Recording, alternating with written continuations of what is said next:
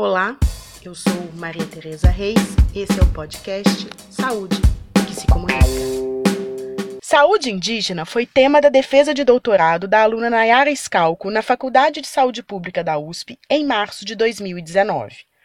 Com o título Tem que ser do nosso jeito: Participação e protagonismo no movimento indígena na construção da política de saúde no Brasil, a pesquisa, orientada pela professora Marília Luvison, mostra que há fragmentações e que a relação colonial do governo com os povos indígenas compromete a efetivação da atenção diferenciada e, consequentemente, o direito à saúde. O direito à saúde dos povos indígenas, ameaçado pelo governo federal, foi pauta da grande mídia na mesma semana. E os índios, em movimento, foram a Brasília para tentar garantir seus direitos e a manutenção do subsistema de atenção à saúde dos povos indígenas, o SASI-SUS. Eu conversei com a Nayara Scalco e ela nos contou um pouquinho sobre a sua pesquisa.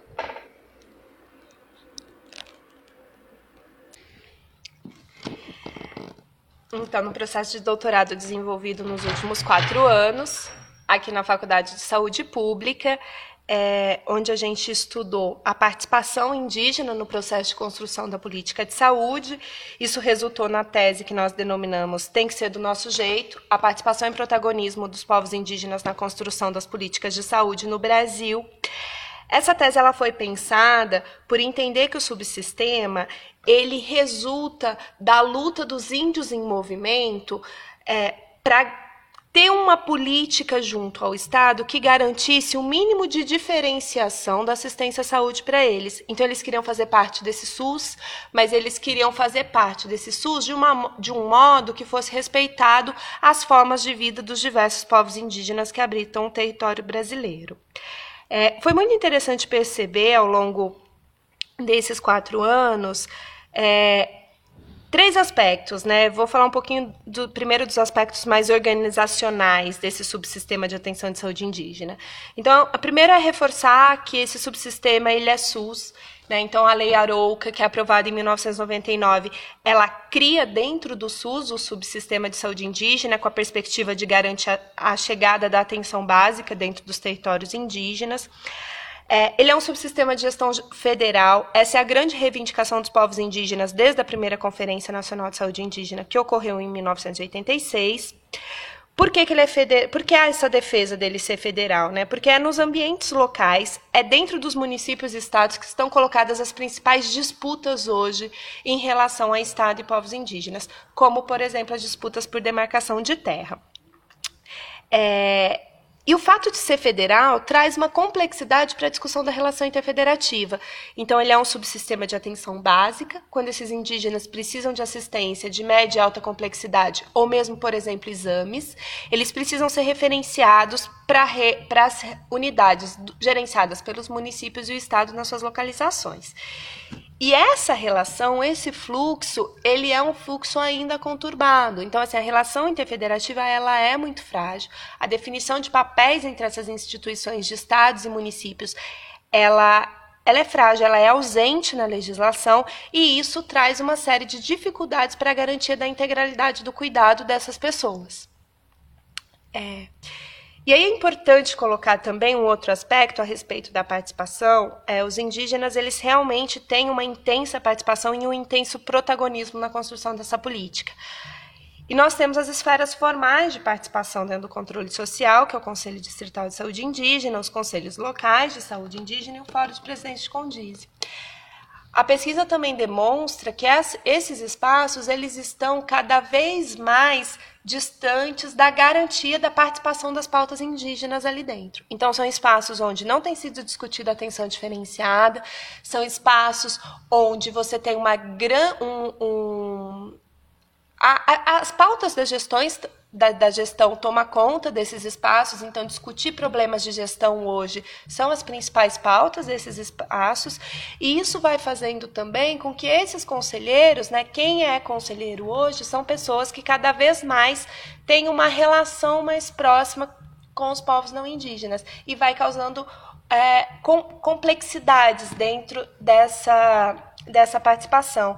E aí a gente vê então que as comunidades hoje elas cobram muito mais dos conselheiros do que do Estado uma posição, porque está transferido para o conselheiro aquela responsabilidade de fazer com que a política dê certo, que na verdade não é uma responsabilidade do Estado, mas o Estado organiza as pautas de tal forma que essa essa responsabilidade hoje ela acaba sendo delegada a esses conselheiros que são fortemente pressionados pela base tem toda uma preocupação de responder a essa comunidade, mas ele não consegue romper com a estrutura formal que o governo coloca ali.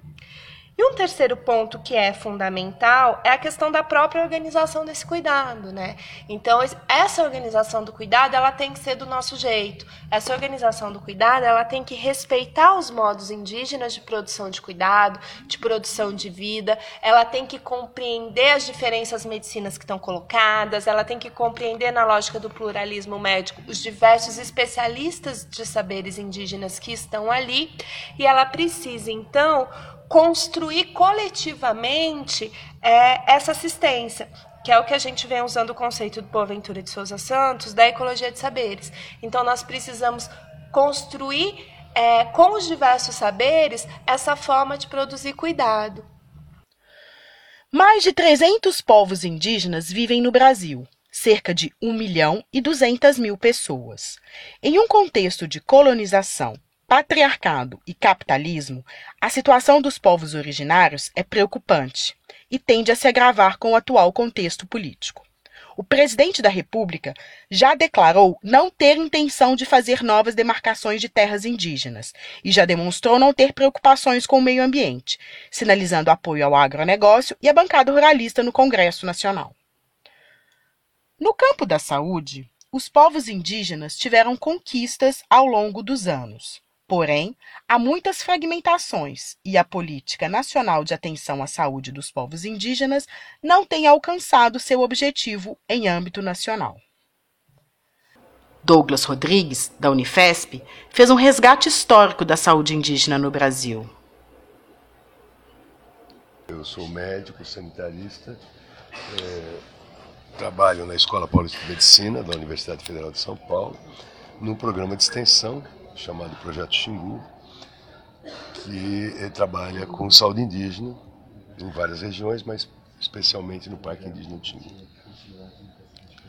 Bem, é, a questão de oferecer serviços de saúde biomédicos né, é, para os povos indígenas, ela tem uma história antiga. Né? Pode dizer assim que até o início do século passado, quem cuidava dos índios era ninguém, né? ficavam na mão de Deus, né? por conta de que eram os missionários, eventualmente, em algumas situações que os acudiam. Né? É, as primeiros movimentos começam a acontecer a partir da criação do Serviço de Proteção ao Índio, em 1910, né? pelo Marechal Cândido Rondon, que mudou né? a forma é, com que o Estado brasileiro eh, começou a tratar os indígenas, quer dizer, porque até então eh, era sempre muito conflito, havia muita matança, desde as guerras justas lá no século XVII, XVIII. Né? E o Rondon ele passou a, a, então, por conta da instalação de linhas, tele, de linhas telegráficas, principalmente na região do Centro-Oeste, a fazer contato com uma série de grupos, né? mas com um, uma outra, um outro enfoque, que era um enfoque, é, é, assim, uma visão integracionista. Né? Para o Rondon havia necessidade de fazer o contato. Muda então um pouco o caráter né? de como o Estado brasileiro se relaciona com os povos indígenas, buscando contatos, fazendo contatos, mas com um lema que ele tinha, que ficou clássico, que era morrer se for preciso, matar nunca. Dizer, a ideia era é, preservar esses povos, mas com uma visão muito integracionista, assimilacionista. Dizer, é, esses índios tinham que ter sua vida preservada em pequenos territórios, pequenas reservas, e começavam a aprender a ser branco, na realidade, né? a ser como nós. Ele imaginava os indígenas como trabalhadores nacionais, trabalhadores nacionais. Mas as expedições do Rondon já levavam algum tipo de assistência, incluindo aí remédios e assim por diante. Né? Bom, aí tem um, um, grande período que é, é, por aí, é o SPI então, e, e, e aí em 67 né, é, o SPI foi extinto, envolvido em uma série de denúncias de corrupção, enfim, de maus tratos com indígenas e tal. E é criada a FUNAI. E na FUNAI, então, começa um primeiro movimento que são as equipes volantes de saúde. Então, montar equipes que, podia, que se deslocavam periodicamente para as terras indígenas. Isso não era suficiente. Dizer, havia a mortalidade altíssima, muita doença, a carga de doenças dos povos indígenas é muito alta. Né?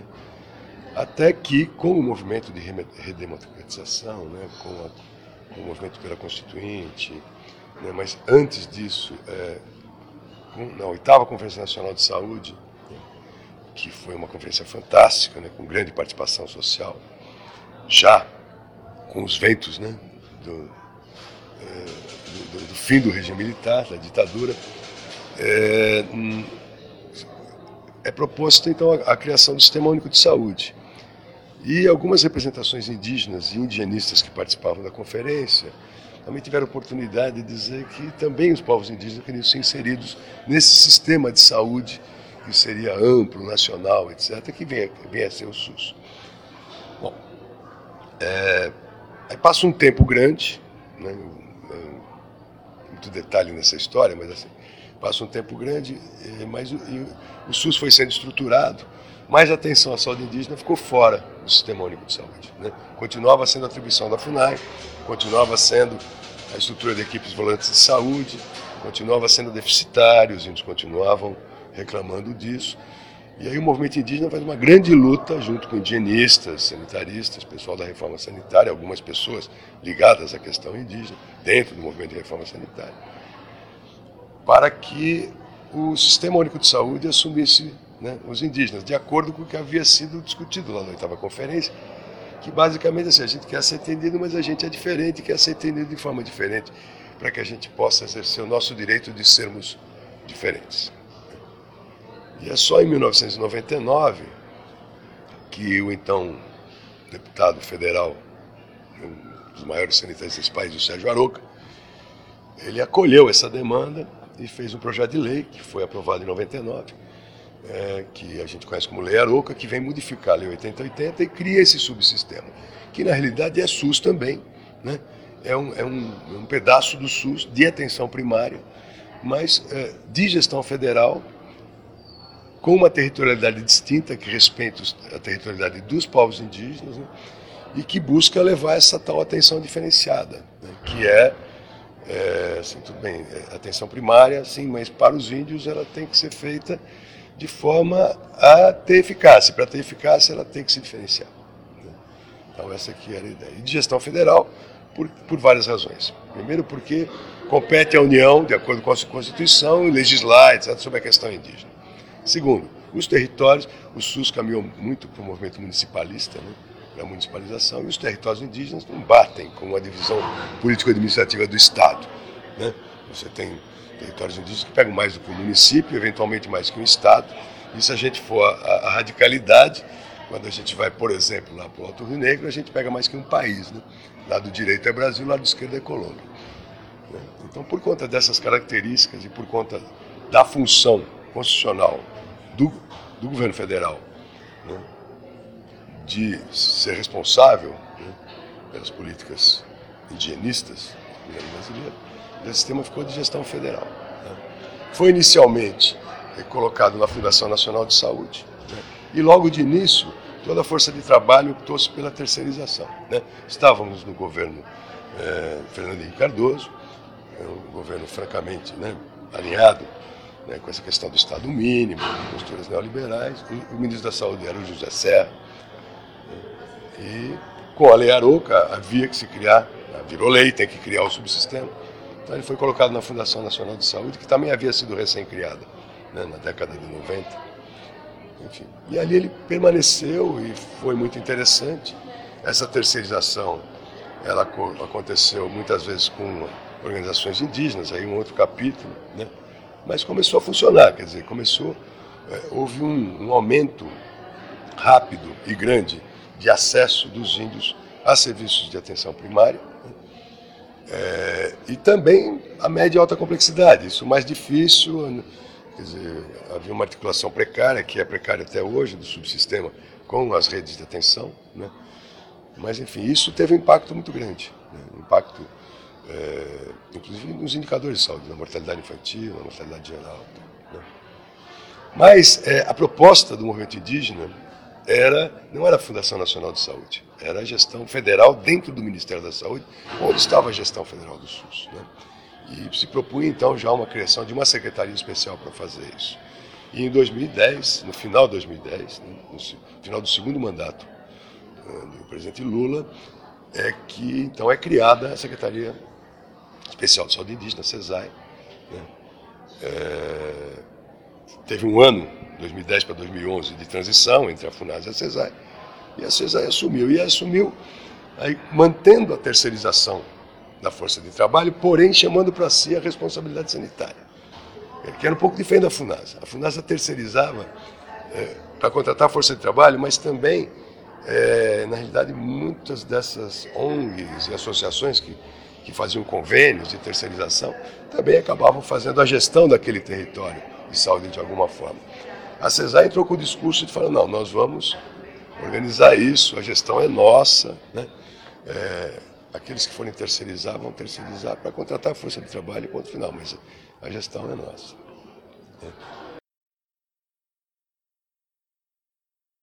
Saúde que se comunica.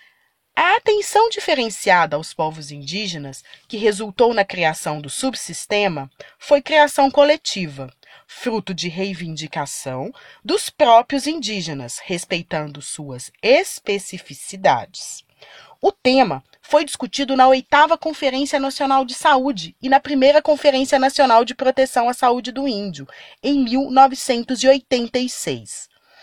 A atenção diferenciada é necessária porque os povos originários são muitos, a maioria localizados em áreas remotas, e eles têm modos de vida, línguas, organização social e cultural diversos, assim como as concepções de corpo, saúde, doença e medicinas. Além disso, muitos povos são ameaçados por conta de conflitos de terras. A CESAI, Secretaria Especial de Saúde Indígena, foi criada em 2010, vinculada ao Ministério da Saúde, sendo a coordenadora da Política Nacional e também do Subsistema de Atenção à Saúde dos Povos Indígenas, o SAS-SUS, que é parte constitutiva do SUS, o Sistema Único de Saúde. O SASE é uma rede de serviços em terras indígenas definido a partir de critérios demográficos, geográficos, tendo um papel específico e diferenciado na perspectiva das políticas afirmativas que visam a garantia da equidade. O subsistema foi criado por, mei por meio da Lei 9836, de 1999, a Lei Arouca. Ailton Krenak, importante liderança indígena, nos conta sobre o protagonismo dos índios, as conquistas, os obstáculos e os desafios. Eu acredito que um, o subsistema da saúde indígena, como ele foi configurado, ele, ele buscava assegurar uma atenção diferenciada, atenção diferenciada a uma parte da nossa população no Brasil que não podia é, acessar a oferta que o Sistema Único da Saúde previa, a maneira que ele estava é, estruturado. Então, nós trabalhamos ao longo de alguns anos para configurar o subsistema da saúde indígena. Isso que veio a ser depois a CESAI, ela é um quase que assim um subproduto dessa luta política de configurar um sistema de atenção diferenciada à saúde indígena. Ele foi, de certa maneira, até um pouco distorcido nos últimos anos. Ele foi um pouco voltado mais para a questão do financiamento, mais para a questão do financiamento do que propriamente para o cumprimento daqueles é, compromissos firmados nas conferências. Chegou uma hora que as conferências da saúde indígena era só um protocolo, elas não tinham mais o poder de é, ajudar na condução de que esse sistema da atenção é, diferenciado da saúde acontecesse. E retornando lá na, na história, quando nós propusemos a, a realização da primeira Conferência Nacional de Saúde Indígena, isso aconteceu dentro de uma grande mobilização da sociedade brasileira, que vinha no, na força de fazer as diretas já e tudo. Então, a, a redemocratização do país era, assim, um, uma potência. E foi dentro daquele grande fluxo que nós conseguimos cravar essa de, um sub, de um, uma Conferência Nacional de Saúde e de um subsistema da saúde indígena. Quer dizer, é uma conquista no momento alto da cidadania. E que agora, é, ironicamente, nós estamos no momento mais baixo dessa cidadania quando o ministro põe em questão toda essa construção social, né, como se isso pudesse ser jogado no lixo. Ele aproveita, digamos assim, as eventuais deficiências que foram se ajuntando a esse processo para propor agora a sua, simplesmente a sua, é, o seu desmanche. Então, assim, eu sinto que o nosso encontro aqui em torno né, da, da, do encontro de saberes, né, ecologia de saberes, e principalmente em torno desse momento rico que é a reflexão que a nossa querida Nayara é, Scalco produziu com a sua tese sobre é, tem que ser do jeito que é, tem que ser do nosso jeito, que é o título desse trabalho que é, historiciza a construção do subsistema da saúde indígena, conseguindo trazer toda a narrativa até o presente sobre como as comunidades indígenas foram protagonistas desse processo, o que tira é, o direito de algum gestor em qualquer lugar, seja ministro, um secretário, qualquer coisa, querer desmanchar isso sem ofender a Constituição, sem, sem ser inconstitucional, que é o que já foi reportado aqui na nossa mesa.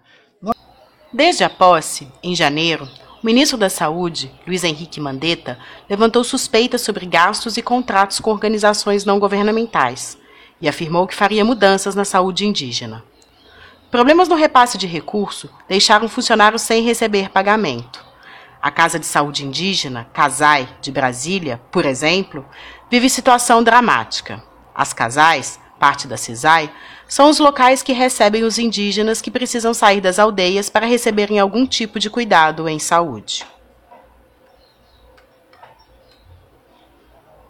Saúde que se comunica.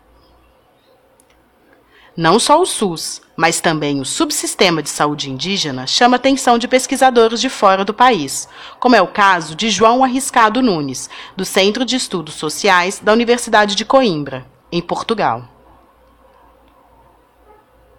E o nosso interesse é precisamente pela experiência da, da reforma sanitária, da, da saúde coletiva, da construção do sistema de saúde no Brasil, que é um caso importante, uma, um, assim, uma experiência de referência é, é talvez a tentativa mais ambiciosa e mais ousada de criar um sistema universal e, e caracterizado pela universalidade, pela integralidade, pela, pela equidade, eh, com eh, gestão também participativa do, do próprio sistema, eh, num território tão vasto, tão heterogéneo, tão, tão diversificado como o do Brasil, com uma população também tão diversificada como é a população brasileira, com, com, por exemplo, com a presença, uma presença forte de populações indígenas, quilombolas, as populações das águas, dos, dos, dos campos, das florestas também, que têm, têm condições muito particulares de, de, vida e de trabalho. E por isso a, a experiência do, do, subsistema indígena é uma experiência uh, muito rica, com todos os seus problemas, com todas aquelas dificuldades que foram sendo identificadas, que geraram também muitas vezes situações de, de conflito também, que, que, que, depois também foram umas vezes resolvidas, outras vezes mantiveram, teve-se alguma tensão, mas apesar de tudo isso, é de facto uma experiência riquíssima que não pode ser de maneira nenhuma perdida e que eh, desperta o interesse, também muito interesse, noutras partes do mundo sobre a maneira como se lida precisamente com esse tipo de heterogeneidade que nós encontramos hoje em diferentes sociedades e lança um desafio muito grande à maneira como nós podemos criar uh, igualdade e equidade num contexto de diferenças que são diferenças historicamente constituídas e que são baseadas também numa relação que, que tem sido historicamente uma relação de poder desigual e muitas vezes também de dominação e às vezes mesmo de opressão por aí simples e portanto é, para nós é, é, é, uma experiência muito, muito importante e que também nos ajuda a entender a própria originalidade e a, e a, a grande contribuição uh, que trouxe a experiência da, da saúde coletiva e da forma sanitária. Está ótimo, João.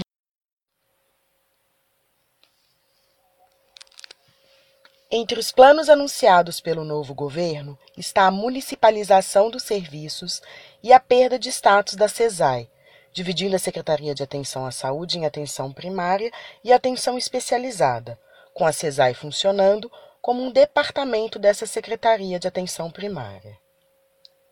O prognóstico não é bom, é, o governo tem tomado decisões isoladas, é, ferindo as legislações nacionais, a Constituição Federal, a própria lei de 1999, que é a Lei Arouca, que criou o subsistema, que já previa que esse subsistema deveria dialogar e ser diferenciado nos seus territórios. É por isso que a gente tem a criação dos D6, é por isso que nós temos algumas especificidades de gestão desse subsistema. Então, além de ferir essas legislações, o governo também está indo contra convenções internacionais que o Brasil é signatário, convenções internacionais da ONU, recomendações de organizações internacionais que garante a esses povos um modo diferente de produção de saúde, garante as suas identidades e é fundamental também falar da garantia da demarcação de terra, porque nós não vamos garantir saúde indígena se a gente não tiver a terra demarcada. Então tudo isso tem que ser muito conversado, tem que ser muito dialogado com os povos indígenas que têm o direito à consulta garantido legalmente, e isso não está sendo respeitado pelo governo neste momento. Diante da possibilidade de modificações e da perda do direito à saúde, os indígenas de todo o Brasil se mobilizaram e foram a Brasília se encontrar com o ministro no fim de março. Com a repercussão negativa e crítica das associações de indígenas e de indigenistas, o ministro voltou atrás e garantiu que a Secretaria Especial de Saúde Indígena, a CESAI, não será extinta. São os índios em movimento. Porém, o cenário é incerto e a luta e a mobilização devem ser constantes. Em três meses, o governo do presidente Jair Bolsonaro tem se caracterizado por voltar atrás em diversas decisões. É fundamental o acompanhamento do grupo de trabalho proposto pelo Ministério para discutir e aprimorar a saúde indígena. Há muitos problemas e muito tem que ser feito, com transparência e coletivamente. Mas tem que ser do nosso jeito. E como diz Krenak, é preciso seguir em frente. Nós vamos seguir em frente. E nós não acreditamos que eles estão com essa é, com esse direito, que eles tenham conquistado o direito e a legitimidade de destruir o trabalho que a gente fez até agora. É isso. Tá?